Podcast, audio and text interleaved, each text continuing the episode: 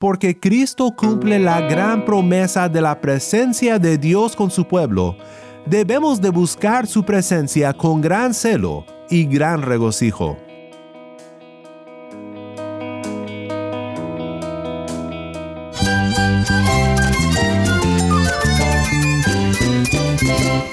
Cristo es la esperanza. Cristo es mi Señor y mi Salvador. Cristo ha transformado mi vida. Cristo es la viña. Separado de Él, nada puedes hacer. Cristo es el camino, la verdad y la vida. Jesús es mi todo.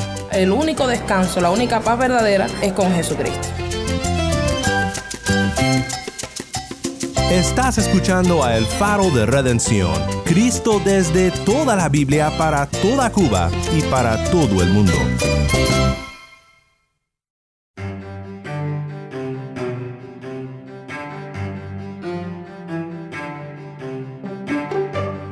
Hola, mi nombre es Daniel Warren, gracias por acompañarme aquí en el faro. Estamos en una semana en los Salmos, estudiando juntos salmos que nos llevan al Rey de Reyes y Señor de Señores, nuestro Redentor Jesús. En nuestro estudio de hoy estaremos en el Salmo 132, un salmo que habla de juramentos hechos y promesas cumplidas, y un gran regocijo por la presencia de Dios. Si tienes una Biblia, busca el Salmo 132 y quédate conmigo.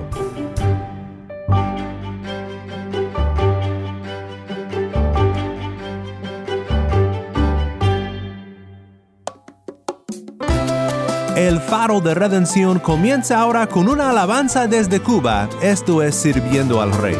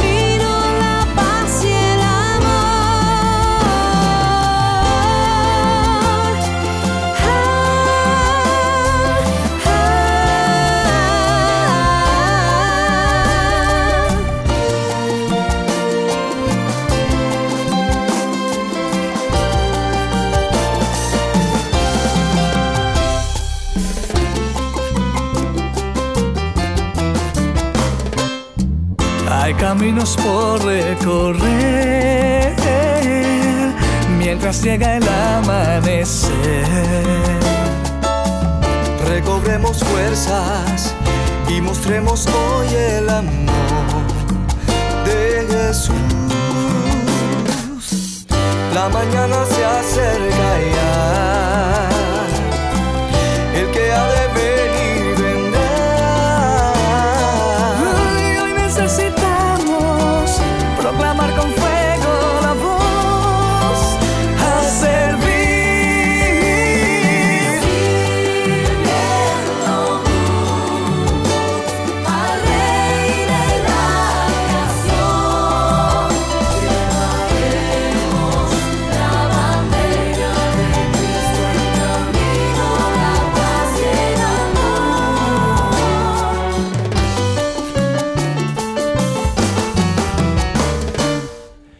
Esta alabanza desde Cuba fue Sirviendo al Rey. Mi nombre es Daniel Warren y esto es el faro de redención. Cristo desde toda la Biblia para toda Cuba y para todo el mundo.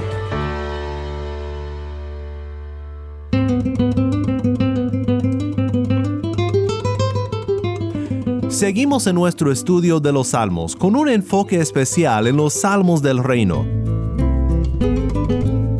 Salmos que tratan con el gran tema del rey y del reino, y consideramos como siempre cómo estos salmos contribuyen a la gran historia de la redención. El Salmo 132 es realmente un salmo que trata con la presencia de Dios bajo tres encabezados. Primero, el gran celo por la presencia de Dios. Segundo, el gran regocijo por la presencia de Dios. Y tercero, una gran promesa de la presencia de Dios.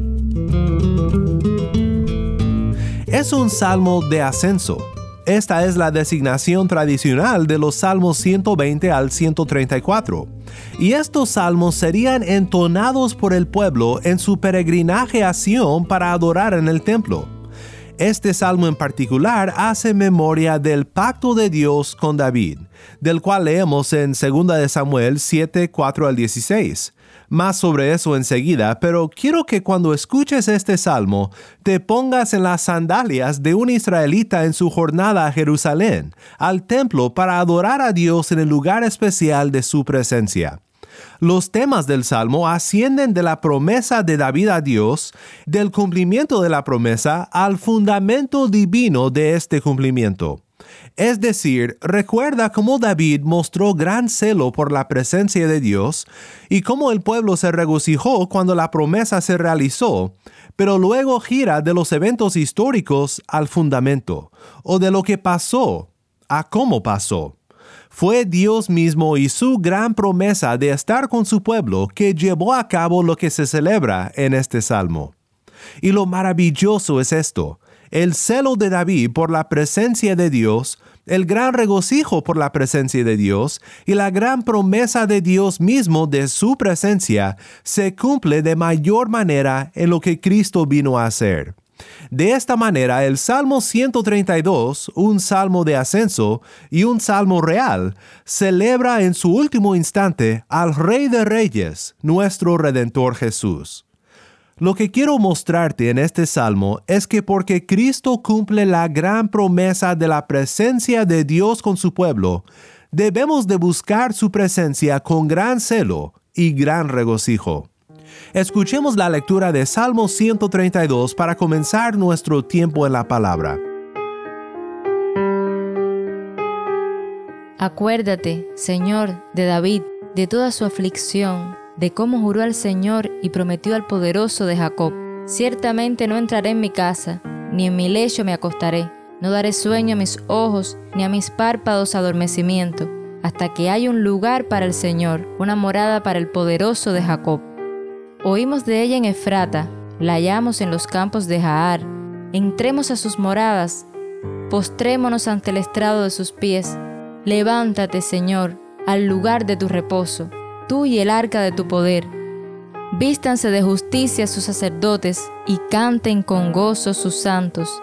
Por amor a David, su siervo, no hagas volver el rostro de su ungido.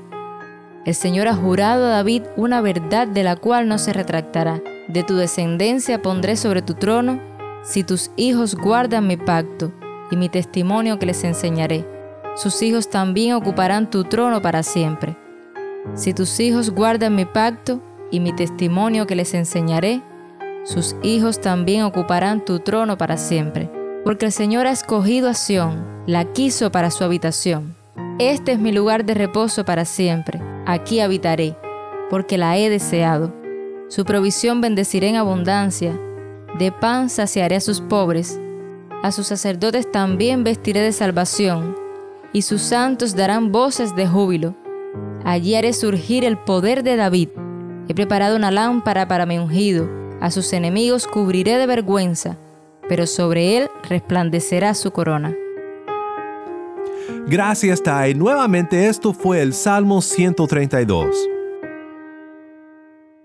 Veamos primero en los versículos 1 al 5 a David y a su gran celo por la presencia de Dios.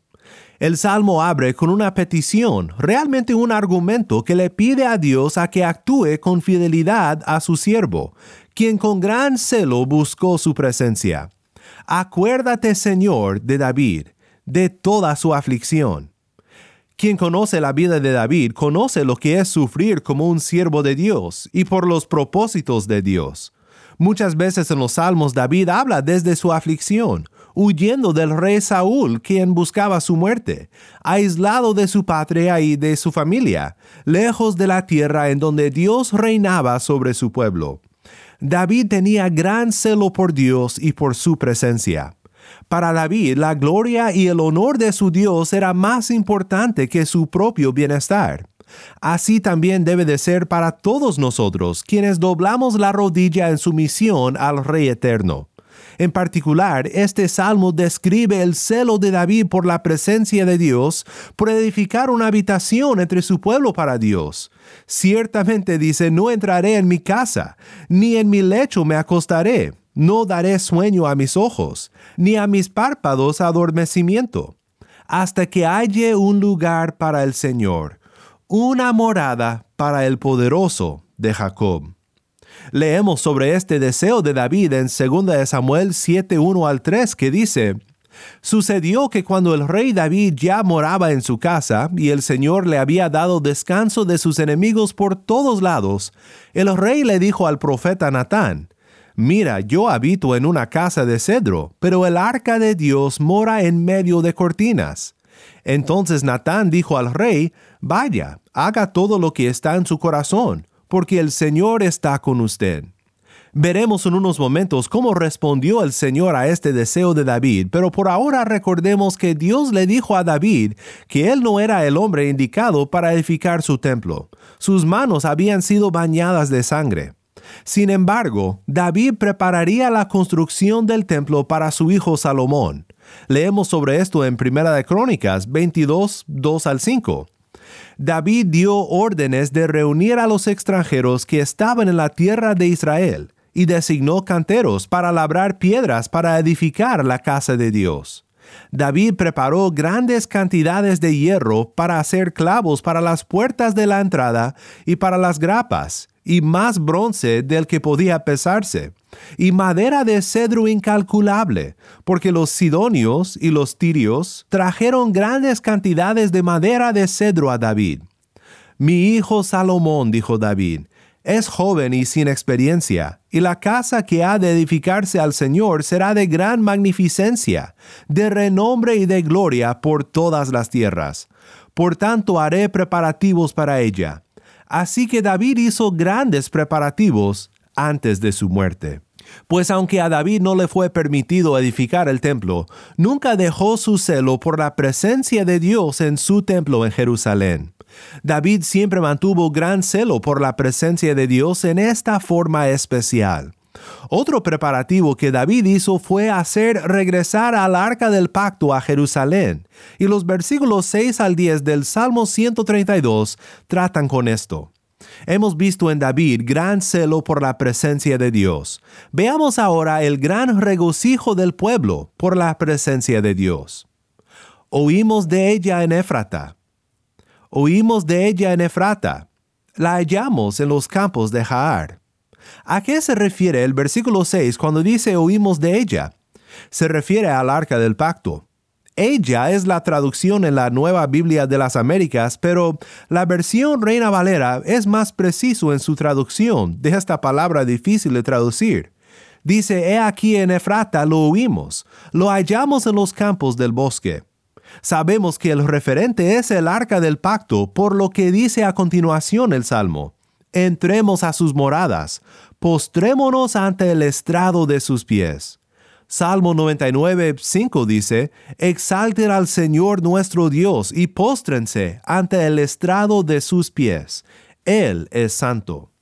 Tristemente por su apatía y por su rebelión, el arca había caído en el olvido. Primera de Samuel 7, 1 y 2 dice, Los hombres vinieron de Kiriat Jearim, tomaron el arca del Señor y la llevaron a la casa de Abinadab en la colina, y consagraron a Eleazar su hijo para que guardara el arca del Señor. Pero pasó mucho tiempo, veinte años, desde el día en que el arca quedó en Kiriat Jearim, y toda la casa de Israel añoraba al Señor. Fue David, por su gran celo por la presencia de Dios, quien hizo regresar al arca a su lugar apropiado en Jerusalén, Primera de Crónicas 13:6.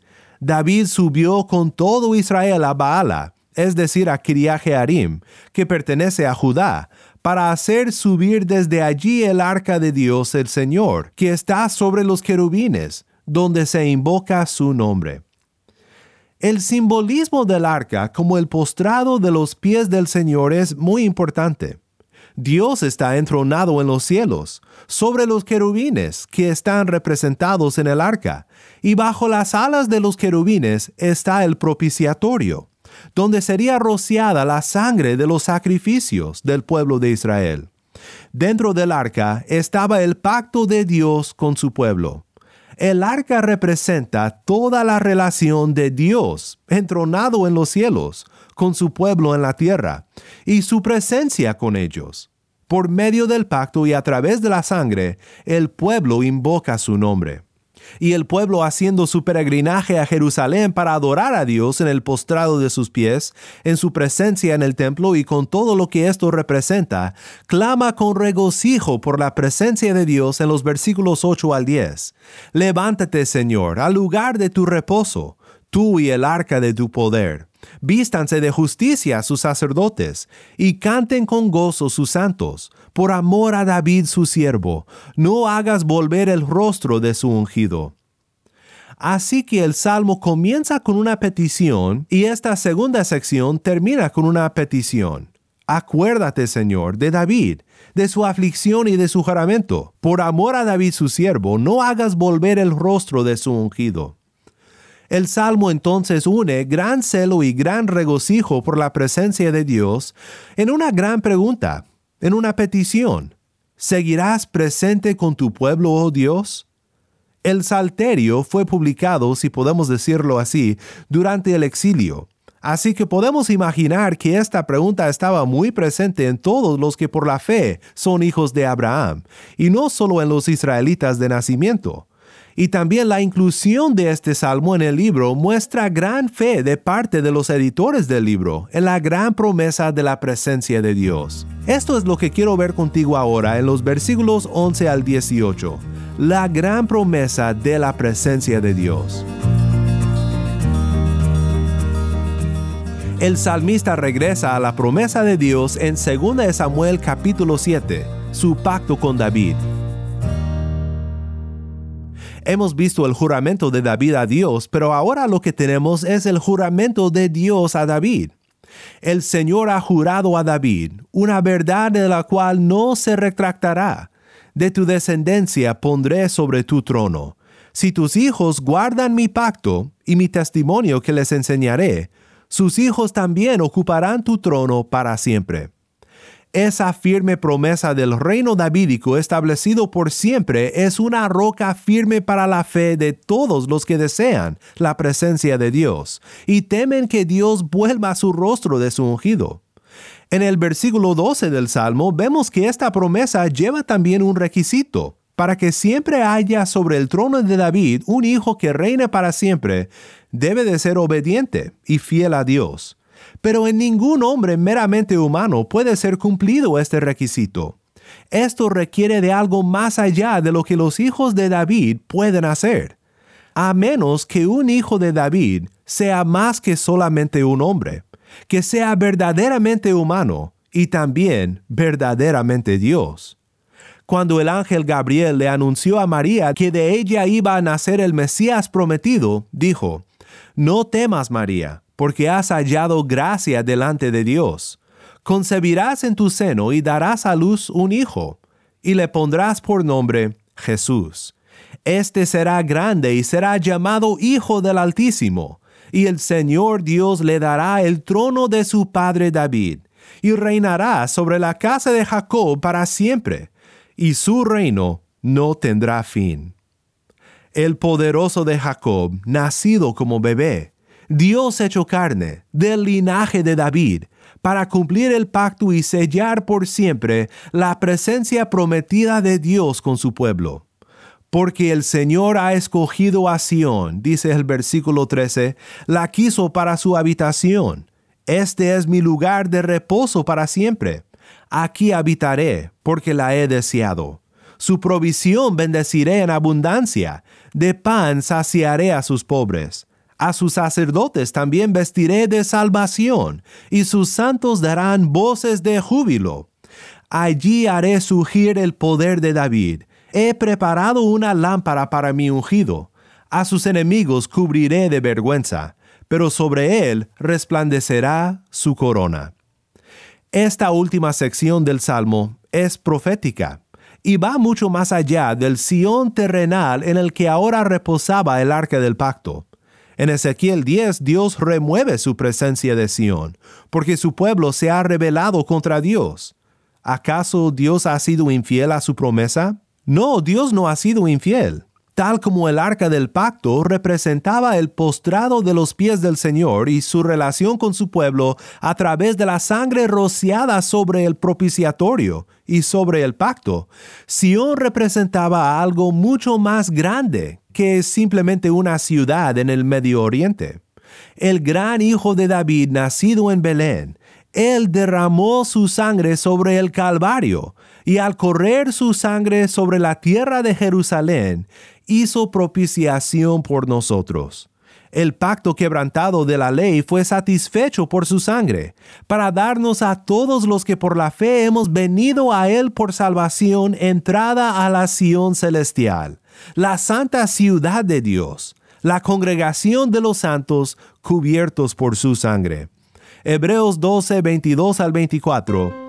Ustedes, en cambio, se han acercado al monte Sión y a la ciudad del Dios vivo, la Jerusalén celestial, y a miriadas de ángeles, a la asamblea general e iglesia de los primogénitos que están inscritos en los cielos, y a Dios, el juez de todos, y a los espíritus de los justos hechos ya perfectos, y a Jesús, el mediador del nuevo pacto, y a la sangre rociada que habla mejor que la sangre de Abel. El Señor nuestro Dios se ha acordado de las aflicciones de David, del gran hijo de David, de su celo por su presencia, que fue dispuesto a dormir sin lugar en donde recostar la cabeza, para preparar el templo de piedras vivientes para la morada de Dios dio su vida para realizar nuestra redención, para cumplir la gran promesa de la presencia de Dios con su pueblo. Busquemos entonces su presencia con gran celo y gran regocijo.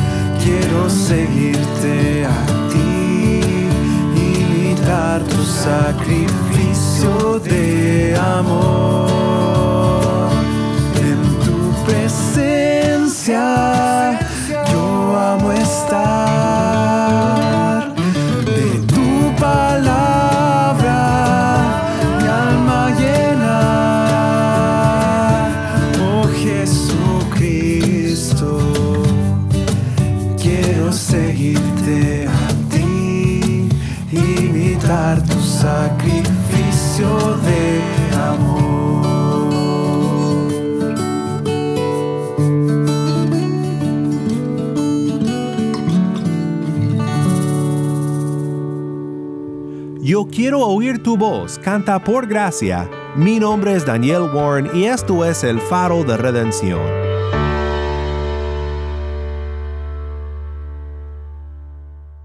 Qué maravilloso es pensar en las promesas de Dios. Son firmes rocas para nuestros pies, porque en Cristo todas sus promesas son sí y amén.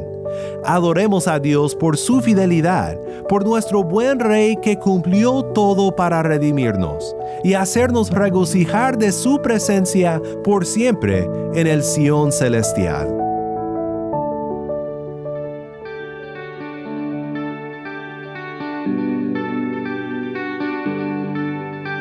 El Faro de Redención como programa radial fue ideado para Cuba, pero ha crecido a un nivel global y si estás en sintonía fuera de Cuba, te agradezco por pasar estos tiempos con nosotros estudiando temas que nos fortalecen en nuestro caminar cristiano. ¿Tienes una historia que contarnos sobre cómo el Faro de Redención está impactando tu vida? Mándanos un correo electrónico a ministerio arroba.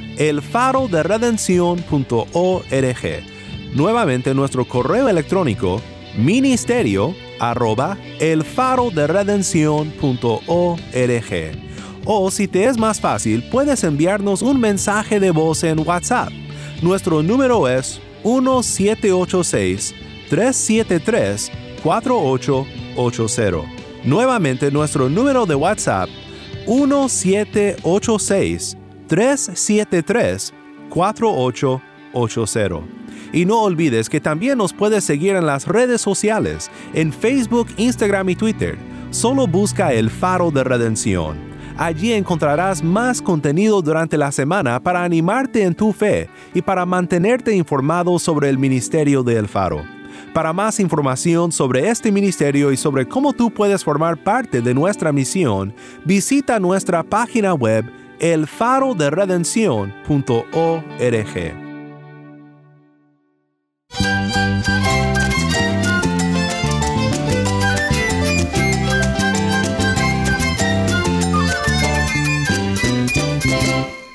Mi nombre es Daniel Warren. Te invito a que me acompañes mañana en esta serie Una semana en los Salmos.